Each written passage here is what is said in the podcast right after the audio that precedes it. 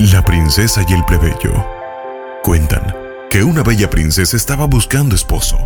Aristócratas y adinerados señores habían llegado de todas partes para ofrecer maravillosos regalos, joyas, tierras, ejércitos y tronos conformaban los obsequios, con tal de conquistar a tan especial criatura. Entre los candidatos se encontraba también un joven plebeyo, que no tenía más riqueza que el amor y su perseverancia.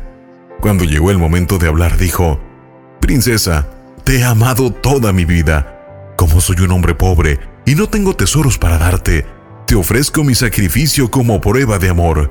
Estaré cien días sentado bajo tu ventana, sin más alimentos que la lluvia y sin más ropas que las que llevo puestas. Ese será mi dote que tengo para darte. La princesa, conmovida por semejante gesto de amor, decidió aceptar. Bueno, le dijo, tú tendrás la oportunidad. Si pasas la prueba, me desposarás.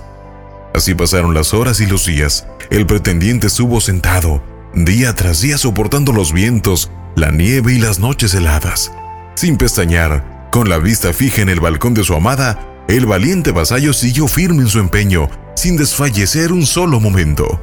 De vez en cuando, la cortina de la ventana real dejaba traslucir la esbelta figura de la princesa, la cual, con un noble gesto y una sonrisa, aprobaba la faena.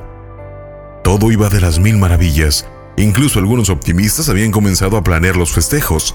Al llegar los 99 días, los pobladores de la zona habían salido a animar al próximo monarca.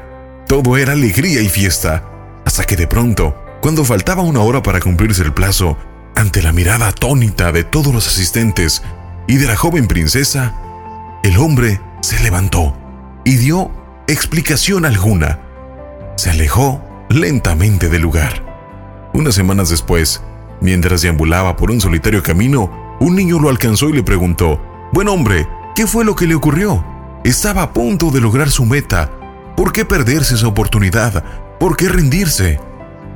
Con profunda consternación, y después de derramar algunas lágrimas, contestó en voz baja, Mira, hijo, si ella no me ahorró un solo día de sufrimiento, ni siquiera una hora, es porque ella no merece mi amor. El merecimiento no siempre es egolatría, sino dignidad.